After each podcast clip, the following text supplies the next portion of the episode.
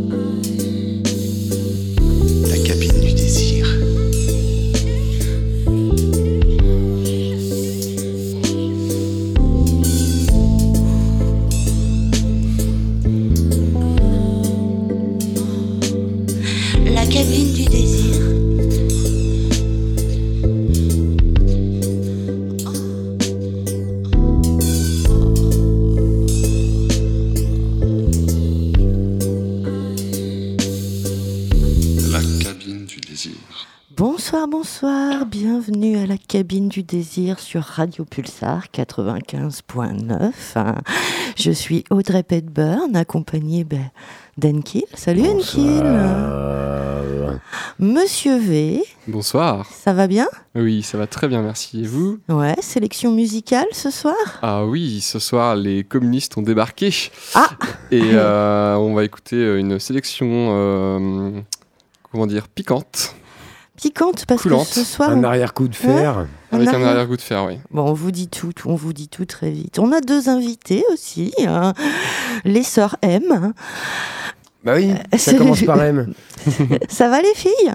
Ça va. Ouais, super.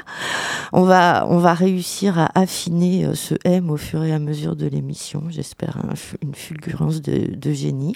Évaporé, coucou. Bonsoir.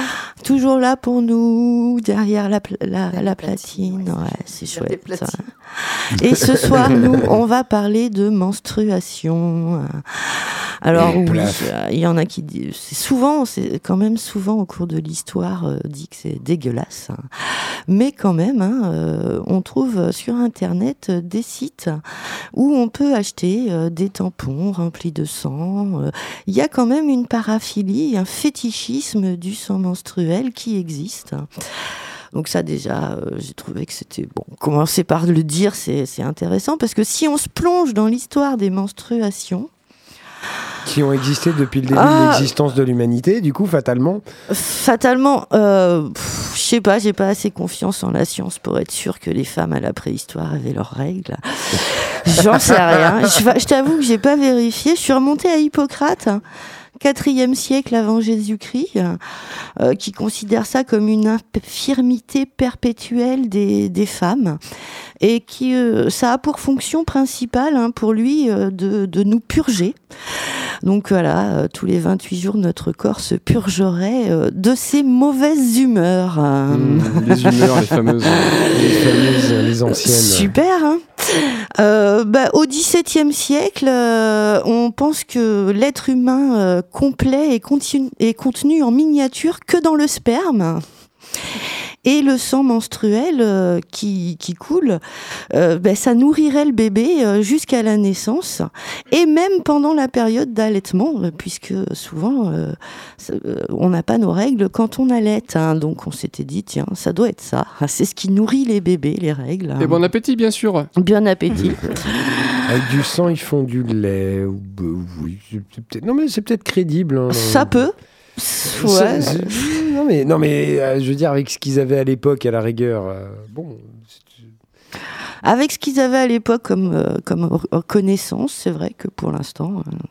Mais quand blâmer. même, ça sert souvent à enfermer les femmes. hein. Au 19e siècle, on considère que euh, on pense à la femme bourgeoise dans son appartement, mère de famille, euh, qui est un être euh, intrinsèquement malade. hein, Et on remarque que 80% à l'époque, dans les statistiques, 80% des filles se plaignent de douleurs menstruelles. hein. Bon, on oublie quand même de préciser qu'à l'époque, les jupes que portent ces dames et ces demoiselles pèsent quand même 7 kilos. Donc ça doit pas aider sur les douleurs euh, du ventre, on imagine. Déjà. Et puis, Et- ça et- servait et c'est du ce coup qui- absorber. C'est ça, et c'est ce qui- qui sert quand même à ce que euh, on limite l'activité de la femme, euh, parce que euh, on imagine que euh, une femme, euh, euh, c'est l'avenir de la race humaine, c'est elle qui procrée, donc on l'envoie même se reposer à chaque fois qu'elle a ses règles. Bien sûr, évidemment, ça marche pas sur les euh, sur les paysannes, hein, ça marche pas sur les ouvrières. Et d'ailleurs, le discours scientifique change beaucoup autour des règles à partir de la révolution industrielle où euh, on a besoin que les ouvrières euh, soient là euh, six jours sur sept parce que quand même, faut un jour pour le Seigneur. Évidemment, ça arrange bien. Ça arrange bien. Et dans les vieilles connaissances paysannes aussi, euh, enfin les connaissances, les, les vieilles croyances paysannes, euh, du coup, euh, très simplement, euh, ben ma fille, t'as tes règles, tu manges du boudin, parce que le boudin, c'est du sang de porc, tu perds du sang, donc tu absorbes du sang. Après, c'était pas si... Ah si, si, si, si, dans, dans les, campagnes, euh, ouais, dans les campagnes, euh, c'était ça, hein, c'était, euh, tu avais tes règles, tu bouffais du boudin. Et ce qui est pas complètement incohérent... C'est un aliment riche en fer. Voilà, c'est un aliment riche en fer. Techniquement, quand tu as tes règles, tu perds du sang, tu perds du fer. Bon, le calcul, à l'époque, en tout cas, était pas complètement incohérent, en fait, au bout du compte. Et- mais bon, après, on reste sur euh, les connaissances. euh, Enfin, ça, c'était, comment dire, la, la manière archaïque et instinctive d'a- d'aborder la chose aussi. Évidemment, hein, euh, encore aujourd'hui, euh, on peut euh, parler euh, d'endroits en Afrique où les femmes sont complètement euh, exclues pendant leurs règles. Elles vont se mettre dans une petite hutte euh, où, évidemment, elles ont le droit de voir personne parce qu'elles sont impures. Et dans cette période-là, des accidents sont à déplorer. Elles se nourrissent mal parce qu'évidemment, elles sont exclues. donc il y a encore pas mal de rituels autour des menstruations euh, qui sont, on va en parler tout au long de l'émission, et puis essayer un peu de comprendre, euh, comprendre tout ça, comment ça marche. Et, et ça, d'ailleurs, par extension, on l'a retrouvé aussi euh, dans les Caraïbes, dans les, dans les pratiques du rastafarisme aussi, où, où du coup, la, femme qui a ses règles ne doit pas sortir, ne, ne doit pas s'exposer. et donc, c'est parce que, bon, faut rappeler quand même que le rastafarisme, c'est un, un syncrétisme de la Bible. C'est-à-dire qu'on part de la Bible, mais on adapte ça aussi aux croyances africaines. Et donc, du coup, il y a eu euh, un mélange des deux cultures qui s'est fait où euh, il y a eu cette résultante-là. On a gardé le meilleur, quoi.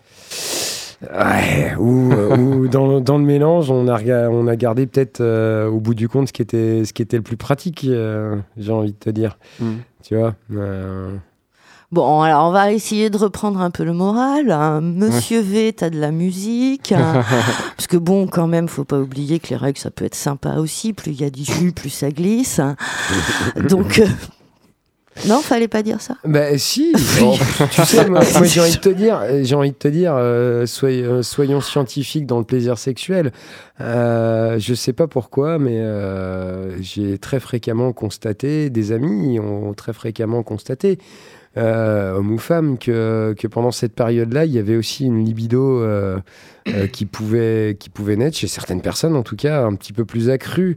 Et puis, bah, il y, a, y a ce fait-là de, ces menstrues. Et euh, voilà, bon, ok, le rapport au sang en général, même instinctivement, le sang, ça, ça- c'est un signal d'alerte au départ dans notre cerveau.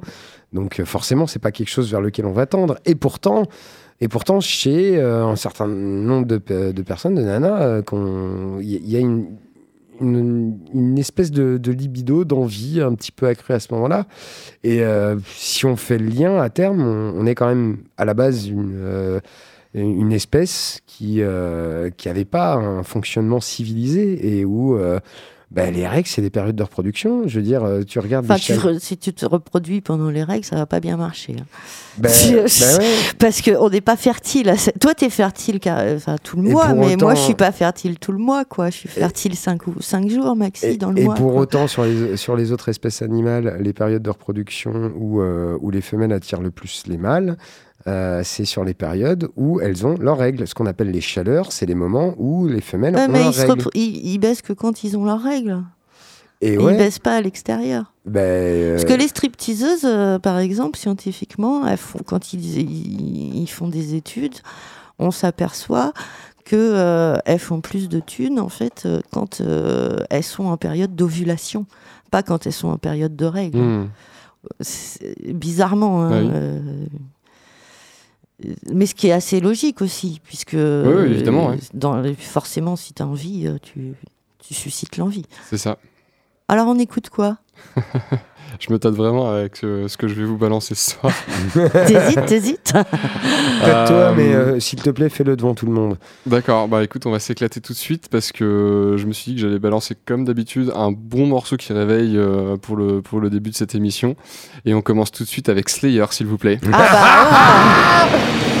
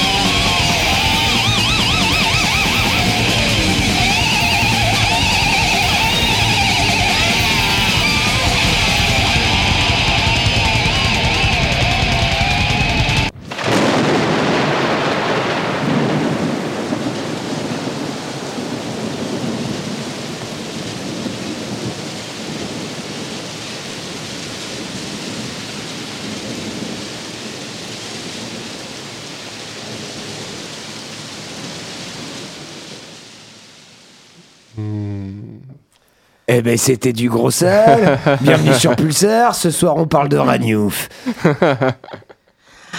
Alors, sur cette introduction subtile. euh, ouais. Les règles, c'est quoi? C'est Euh, quoi? Euh, c'est la, la, la, mat- la matrice de l'utérus qui se désagrège et qui s'est constituée tout au long de la période euh, après le. Non. Je crois qu'il faut laisser parler les femmes, en je fait. sais plus. Laissons les concernés répondre. J'ai oublié mes cours d'SVT. T'as pas bien travaillé. Ah, disons que c'est un gros bloc de sang qui s'écoule pendant 7 jours Voilà. et qui te fait souffrir, C'est ça. qui te donne la chiasse. mais La chiasse, on n'en parle jamais. C'est vrai qu'on parle souvent des douleurs menstruelles, mais la chiasse, c'est assez régulier. Et c'est parce que nos ovaires grossissent un peu. Ah bah je viens Et ils chose. viennent appuyer sur le côlon. Et dans le coup, bah, on a un peu la chiasse des fois. Ouais. Je sais pas, vous, moi, c'est en début de règle. Oui, oui. ça les deux, dépend. trois premiers jours sont Voilà. super sympas. Bah, en fait, c'est que c'est toute une aventure. hein, euh, euh, c'est euh, c'est l'utérus qui va euh, perdre un peu de la muqueuse, quoi. hein, c'est ça, hein, qui va se désagréger. hein. Ça dure entre 3 et 4 jours. Et puis du cinquième au huitième jour, c'est plutôt ça se régénère. donc on est dans une... c'est un cycle, en fait. C'est comme ça aussi qu'on sait qu'on n'est pas enceinte. Oui, aussi. C'est comme ça qu'on est en paix. c'est comme ça qu'on ouais, qu'on est en paix, ouais. Et c'est du sang propre, hein. ce n'est pas sale. Je tiens à préciser quand même. Bah non, c'est pas sale, c'est pas plus sale que plein de trucs. euh. Alors, et ce qui est marrant aussi, c'est que euh, on, euh, on a étudié euh, les règles d'un point de vue euh, psychiatrique aussi. Dans le DSM-4, euh, qui est un... DSM-3R. Ouais, parce que je sais pas, ça se Critères trouve on en est au 5, au diagnostiques. 6, je sais pas où on en est, vous savez, euh, le, le- le livre des psychiatres qui permet de diagnostiquer toutes les maladies mentales de la Terre. Alors, évidemment, hein, il il y, a des trucs, des fois, ils se plantent un peu. Je euh, crois qu'on en est au 5, ouais. Ouais, c'est ça, peut-être. Euh, bah, L'homosexualité a été longtemps dedans. Oui. euh, euh, donc, on, voilà. Et il y a un, un syndrome prémenstruel. Ce qu'on appelle le syndrome prémenstruel, c'est cette histoire d'avoir mal au bide, d'être un peu anxieuse ou en colère ou mauvaise humeur. Qui est ancré dans les propositions de catégories diagnostiques demandant des études supplémentaires. Les mecs, Alors, ils sont pas sûrs de leur coup. Comment ils appellent ça, eux? C'est assez joli. trouble dysphorique de la phase lutéale tardive. Alors, qu'est-ce qu'ils nous racontent, eux Alors, Messieurs les psychiatres. Alors, déjà, Messieurs, concernant madame, mesdames. les critères diagnostiques, donc c'est les, c'est en fait les critères diagnostiques, diagnostiques, un, c'est les trucs que tu observes qui fait que tu peux le poser, le diagnostic. Et donc, du coup, tu as le droit de facturer 50 balles la séance. Voilà. Et le trouble dysphorique de la phase lutéale tardive, eh bien, à vos bécherelles, démerdez-vous. En gros, t'es à fleur de peau. Quoi. Euh, euh, T'inquiète, c'est dedans, c'est dedans, c'est dedans. Alors, petit A, déjà pour commencer. Survenu au cours de la plupart des cycles menstruels de l'année précédente de symptômes du critère B, qui est juste en dessous, pendant la dernière semaine de la phase lutéale et disparition de ces symptômes quelques jours après le début de la phase folliculaire. Bon courage pour trouver ça dans le Becherel. Bah, le moment où ça s'écoule, quoi. Follicule. Merci. Les follicules qui sortent, quoi. Voilà, Les merci. petits bouts de machin. Je suis content, j'ai un petit bécherel à ma droite. C'est très bien. Chez les femmes réglées, ces phases correspondent respectivement à la semaine qui précède et aux jours qui suivent le début des règles. Chez les femmes hystérectomisées, donc hystérectomisées qui ont eu du, ah, pff, euh, qui se sont fait couper l'hystérie, Qui se sont, c'est les ovaires en fait. qui se sont fait Oui. couper l'utérus, même. L'utérus, Ouais. c'est l'utérus. Ouais. Ah, et c'est pas les ovaires, c'est Non, c'est l'utérus. l'utérus. D'accord, navré. Euh, na- navré pour cette erreur euh, de Pas de souci. Euh, enfin, pour ceux qui ont, pour ceux qui ont vécu ça, du coup, navré pour l'erreur de sémantique. Euh, la détermination des phases lutéales et folliculaires peut nécessiter un dosage plasmatique des hormones génitales. Bon courage pour comprendre cette phrase. Bref, mais bon, euh, il y a présence d'au moins 5 des symptômes suivants. La plupart du temps, au cours de chaque phase lutéale tardive symptomatique, avec l'un au moins des symptômes, 1, 2, 3 ou 4. On en a Alors, quatre. les symptômes. Allez, on y va. Non, je vous ai fait une introduction très scientifique, comme ça je me sens cautionné. J'ai presque envie de mettre une blouse blanche et représenter. On est d'accord, hein, la phase lutéale, ça veut juste dire le cycle menstruel, hein, le moment où on a nos règles. hein, c'est pas. Il n'y a rien de. Alors, l'habilité émotionnelle marquée. Alors, par exemple, crise de larmes, accès soudain de tristesse, d'irritabilité ou de colère. Mais non, mais pas du tout. Moi, jamais.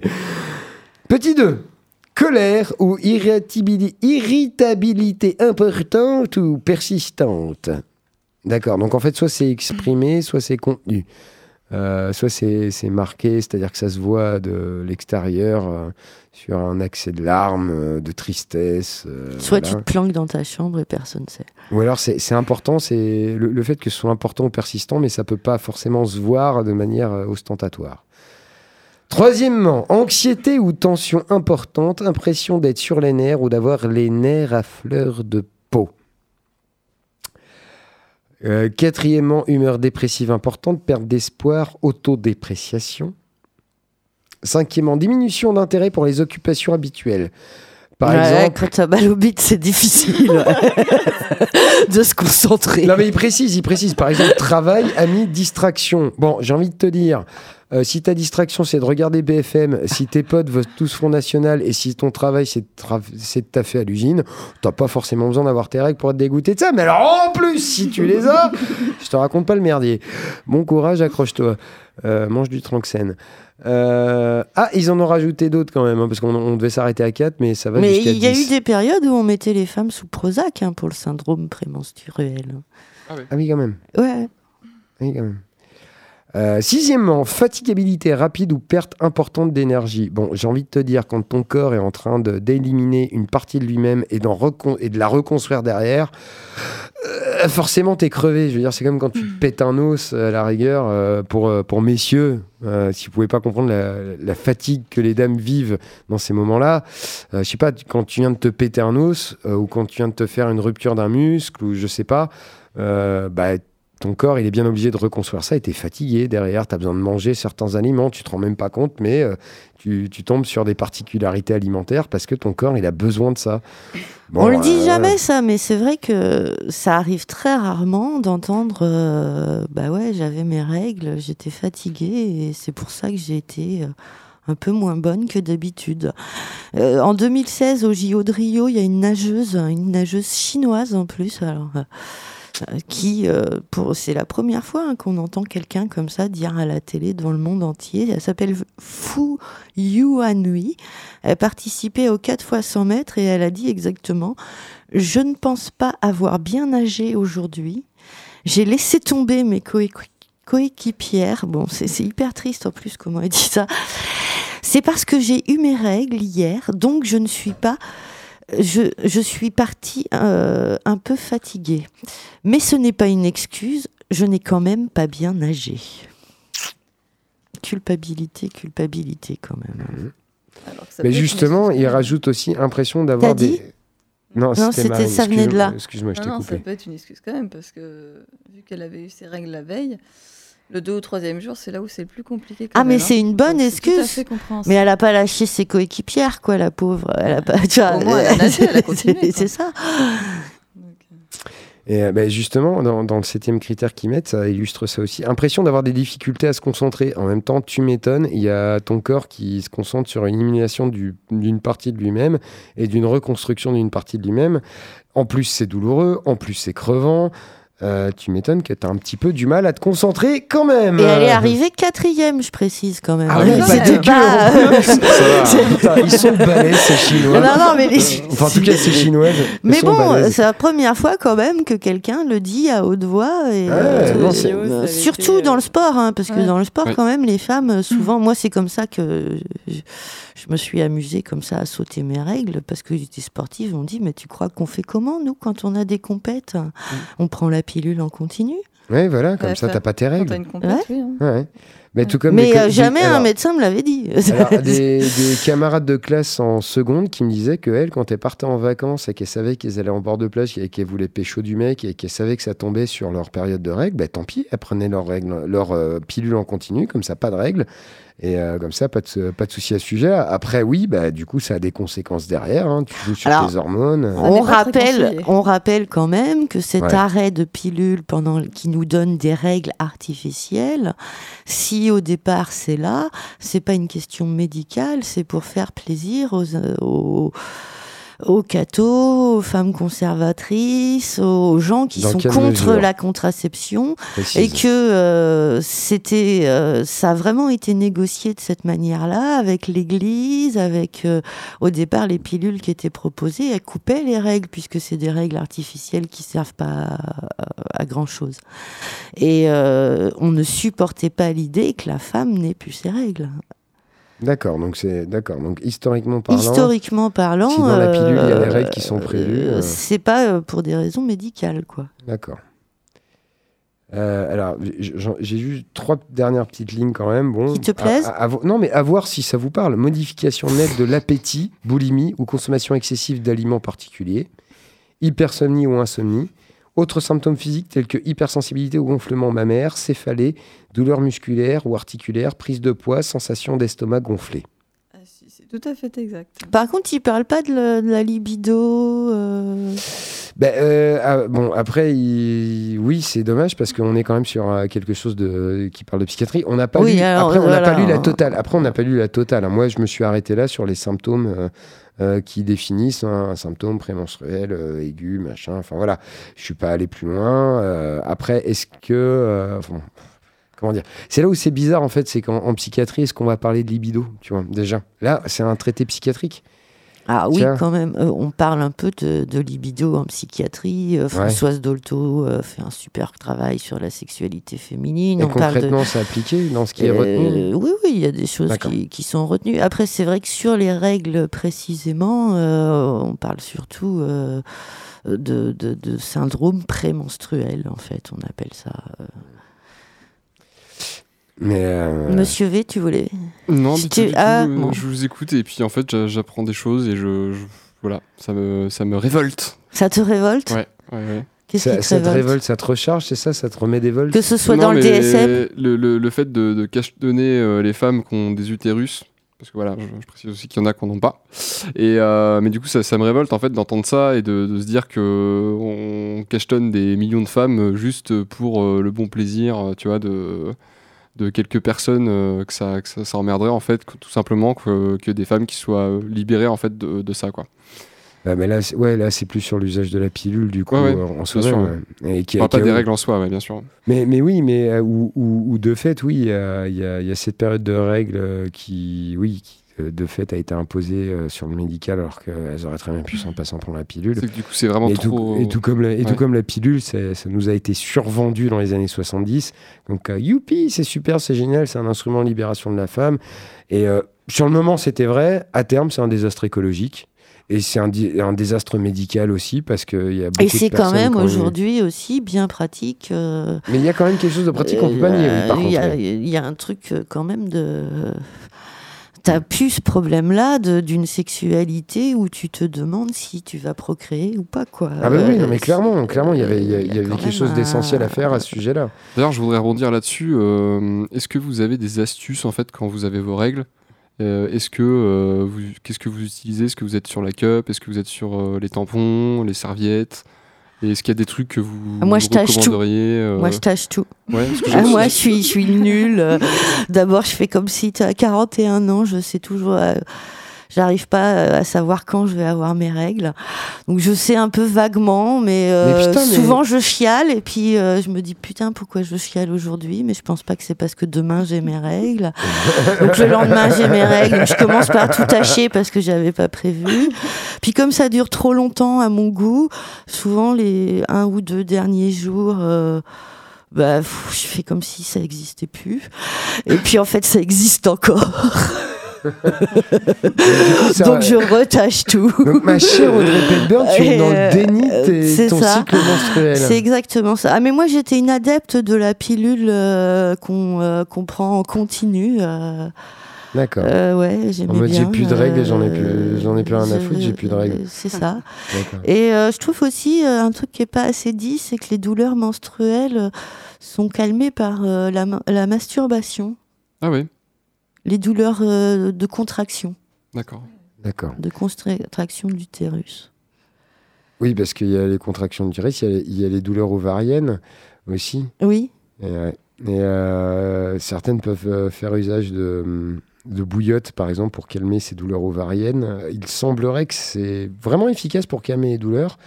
Après, il semblerait aussi que certains spécialistes disent que, ben, en fait, c'est pas extrêmement bon à long terme de faire ça. Il semblerait qu'il vaudrait mieux mettre du froid, mais bon, euh, quand tu as une sensibilité à fleur de peau, je peux comprendre que du froid, pour l'encaisser, il faut, faut de la volonté, quoi. Ah, je sens que les filles n'ont pas euh, l'air d'accord c'est avec pas toi. très, très ouais. d'avoir une des poches de glace sur soi. Mais oui, voilà. Autant en plein été, euh, quand il fait 40 degrés, ça peut être pas mal. Mm. Autant en plein hiver, euh, un peu moins quand même. Mais c'est vrai qu'on est plus adepte du chaud hein, sur le ventre quand on a mal. Oui. ouais. Alors C'est que un c'est mauvais parce que justement la chaleur euh, dilate les vaisseaux et ça c'est beaucoup moins bien euh, pour la circulation. Et on conseille effectivement du froid. Alors il y a plein de trucs à utiliser. Ouais, les tampons, tu as parlé des tampons, des cups. Les cups c'est un peu particulier. Alors qu'est-ce que tu trouves particulier? Bah, euh, personnellement j'ai la phobie du sang. Ah, ça Donc marche pas bien. tous les mois, Ouais, c'est ouais, pas c'est horrible. facile. Ah bah oui, brasser une cup pleine de sang, ouais, tu m'étonnes. Forcément, c'était un peu compliqué quand ma mère m'a expliqué euh, que oui, oui, j'étais bien une femme et qu'il va falloir y passer. Donc non, plutôt les tampons, mais je te rejoins aussi. euh, Avec sur, applicateur, euh, je suppose. Avec applicateur, bien sûr, évidemment.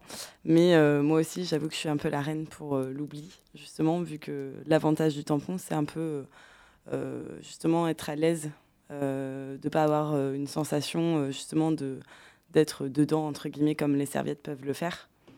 Et du coup, une sensation aussi d'oubli. Donc, les tâches aussi.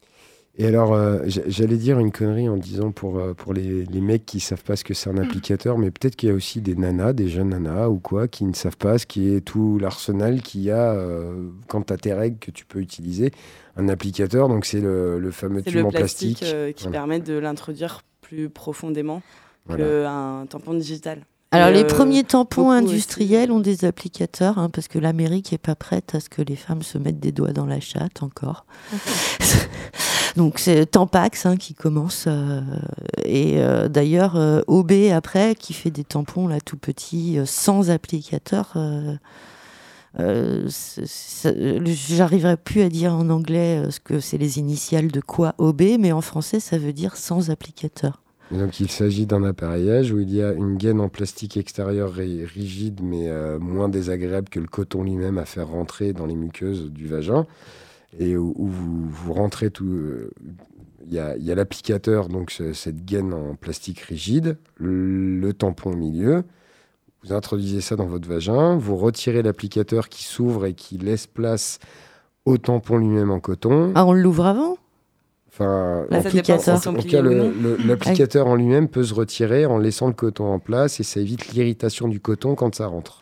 Bah, pas vraiment. à C'est surtout que ça si évite de se toucher. Voilà, ouais. C'est à c'est peu que, près ça Bah, il permet n'y a de pas bien le placer, d'irritation, en fait. Ça permet juste de bien le placer. De bien le placer et en termes d'hygiène aussi.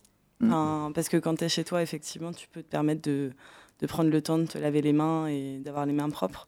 Mais euh, quand tu es sorti, quand tu travailles, justement, euh, bah, tu n'as peut-être pas le temps d'aller euh, te laver correctement les mains. Les sèche-mains, souvent, c'est des serviettes. Donc, c'est tout sauf hygiénique. Et ça évite, du coup, aussi te, te mettre des bactéries euh, à un endroit qui n'est pas très plaisant. Et puis les cups, c'est les petits réceptacles qu'on place euh, dans, dans le vagin euh, et euh, qui se remplissent et qu'on vide. Euh, donc évidemment, il faut avoir à disposition des points d'eau pour les nettoyer et les. euh, Alors, tu les stérilises à chaque fois? Euh, régulièrement. Une fois Enfin, par mois, quoi, euh, à chaque cycle, non Et après tes règles. normalement. Ouais, c'est ça, ouais. Il faut Dans les faire le- bouillir en gros. Ouais, Après, il faut bien choisir la cup parce que par expérience, euh, une trop épaisse, ça fait effet ventouse.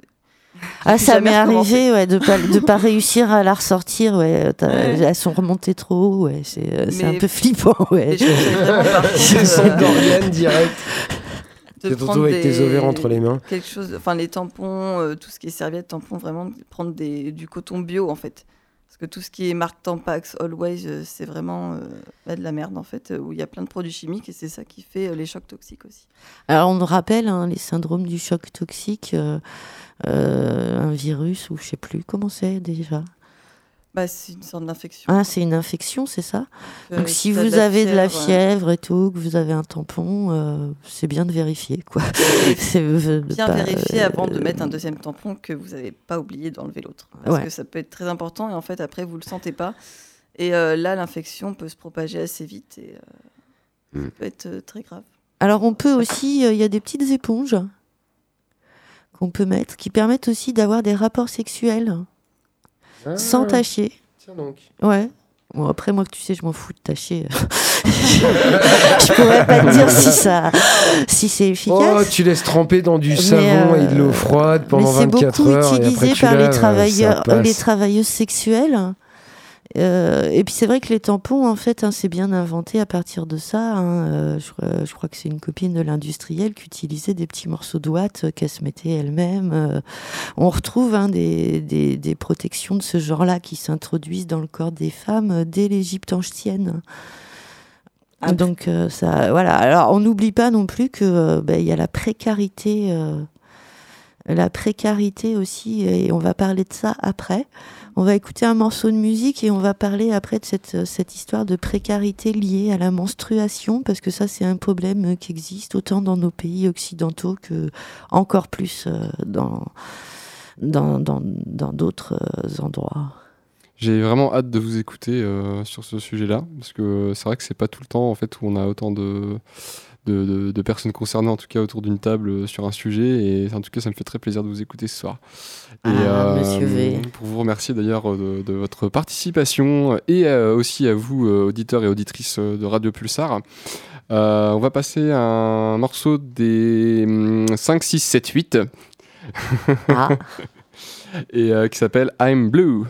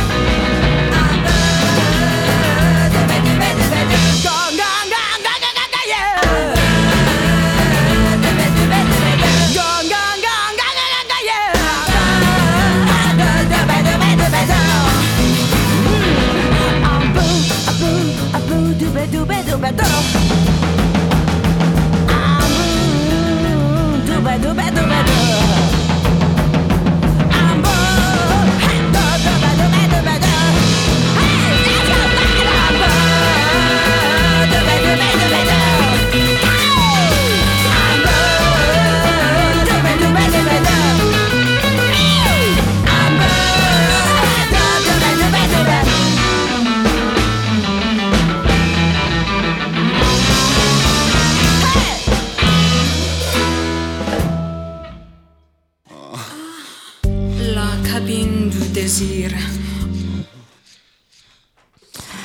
Eh oui, bonsoir la cabine du désir à nouveau. Bah, Monsieur V qui remet son casque. hein.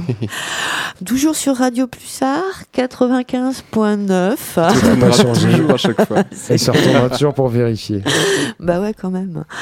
Et on parle des règles, les ragnagnas, les Anglais qui débarquent, enfin tout ça. La révolution communiste. Et euh, on voulait parler de la précarité menstruelle. Il y a en ce moment, euh, il y a une nana, une jeune étudiante euh, qui s'appelle Irène Rose.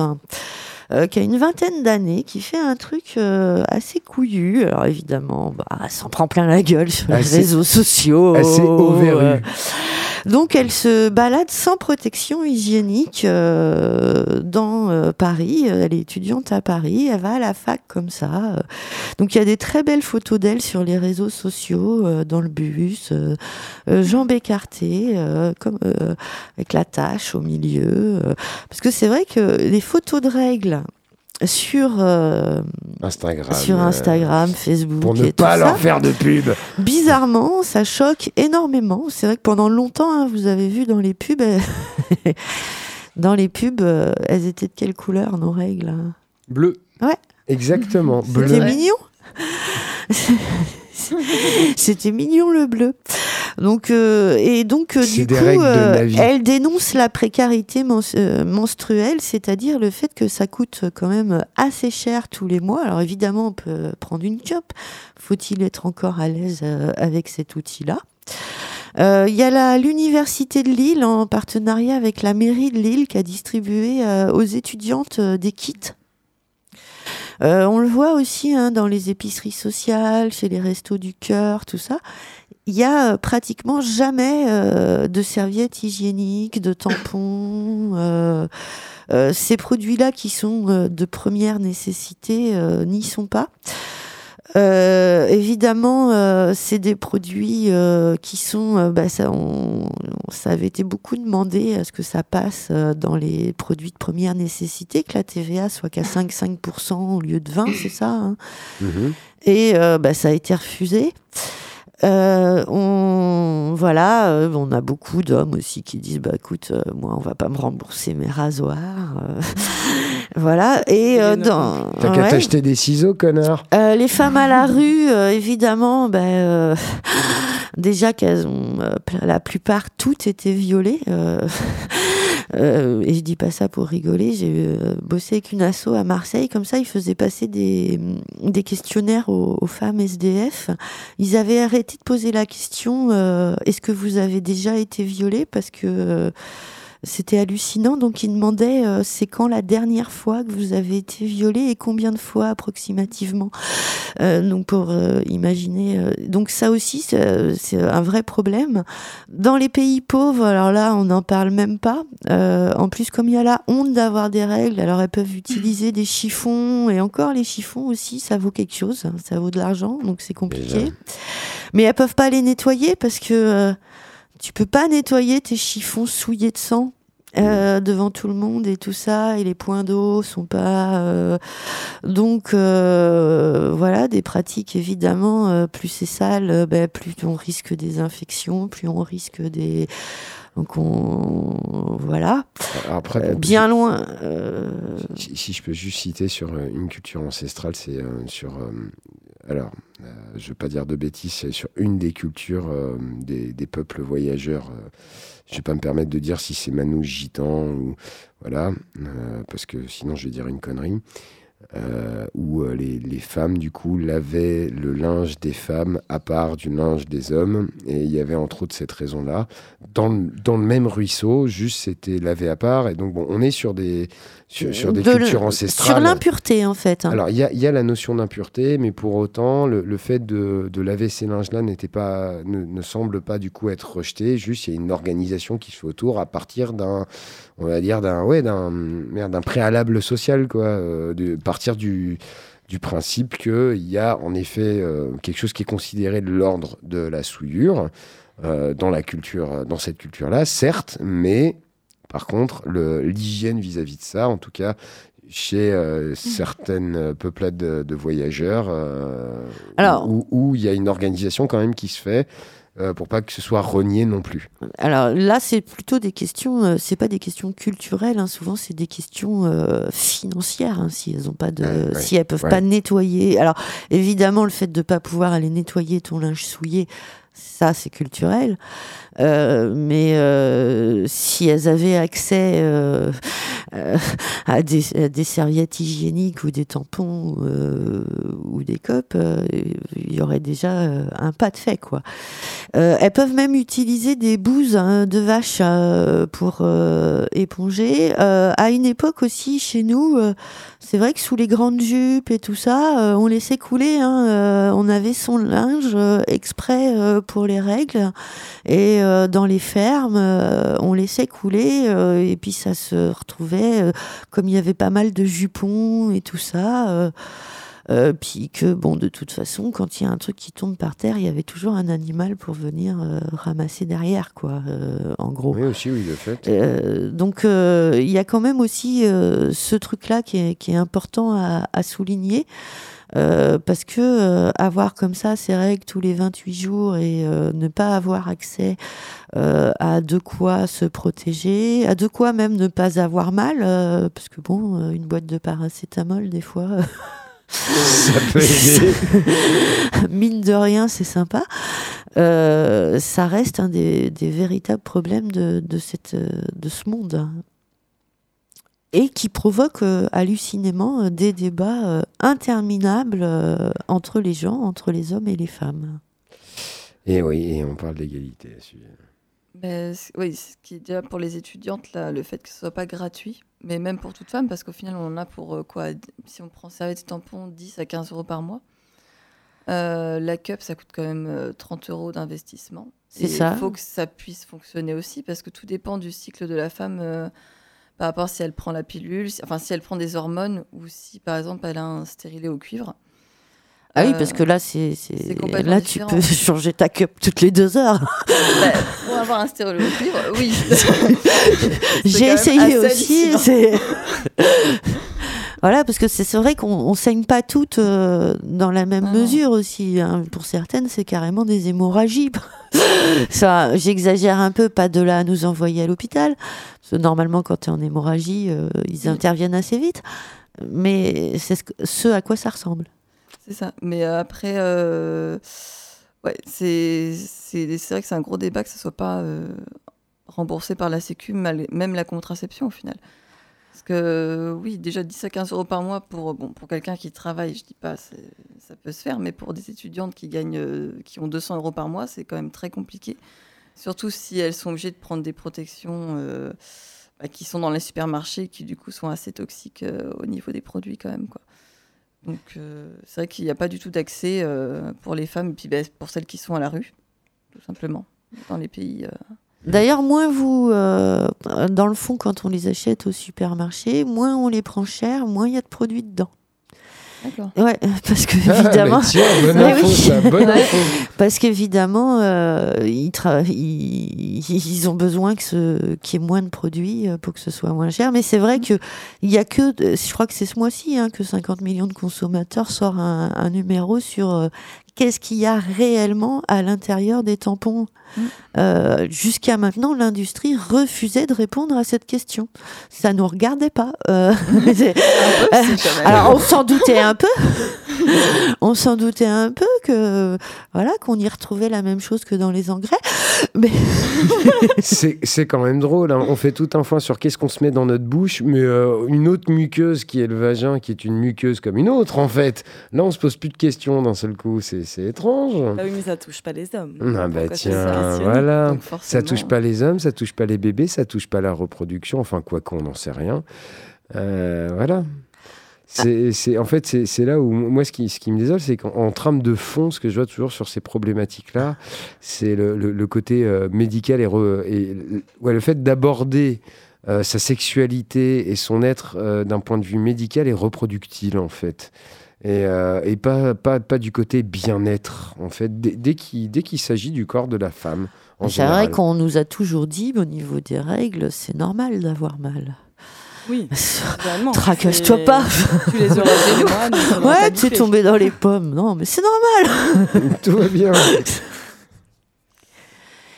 C'est vrai que. Est-ce que. euh, moi, je vous propose une petite lecture. Euh, Tahar euh, euh, l'enfant de sable, c'est euh, l'histoire d'un- d'une petite fille qui a été, dans une famille arabe, qui a été élevée comme un homme, parce que ben, il y avait déjà sept ou huit filles. Et puis, il fallait un homme pour hériter. Donc, les parents ont décidé que cette petite fille serait un garçon. Et c'est ce qu'elle est. C'est ce qu'il est, euh, tout un moment. euh. donc, c'est l'enfant de sable de Tala Arbelgeloun.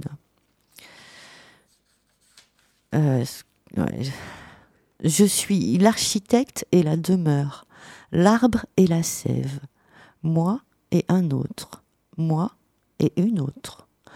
Aucun détail ne devrait venir ni de l'extérieur ni du fond de la fosse perturber cette rigueur. Pas même le sang.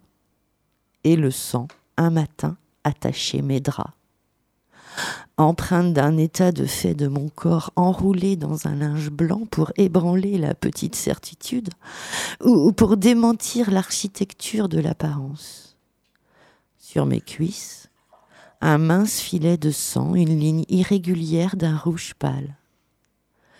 Ce n'était peut-être pas du sang, mais une veine enflée, une varice coloriée par la nuit, une vision juste avant la lumière du matin.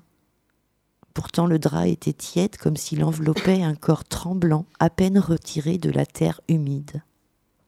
C'était bien du sang. Résistance du corps au nom, éclaboussure d'une circoncision tardive. C'était un rappel, une grimace d'un souvenir enfoui, le souvenir d'une vie que je n'avais pas connue et qui aurait pu être la mienne. Étrange d'être ainsi porteur d'une mémoire non accumulée dans un temps vécu mais donnée à l'insu des uns et des autres. Je me balançais dans un jardin, une terrasse en haut d'une montagne, et je ne savais pas de quel côté je risquais de tomber. Je me balançais dans un drap rouge où le sang s'était fondu dans la teinte de ce voile. Je sentais le besoin de me guérir de moi-même, de me décharger de cette solitude lourde telle une muraille recueillant les plaintes et les cris d'une horde abandonnée, une mosquée dans le désert où les gens du crépuscule viennent, dépo- viennent déposer leur tristesse et offrir un peu de leur sang. Une petite voix fend la muraille et me dit que le songe paralyse les étoiles du matin. Je regarde le ciel et n'y vois qu'un trait blanc tracé par une main parfaite.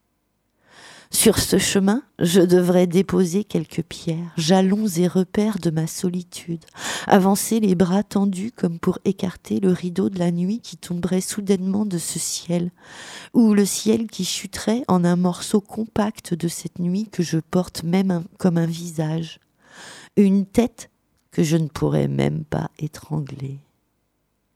Ce mince filet de sang ne pouvait être qu'une blessure.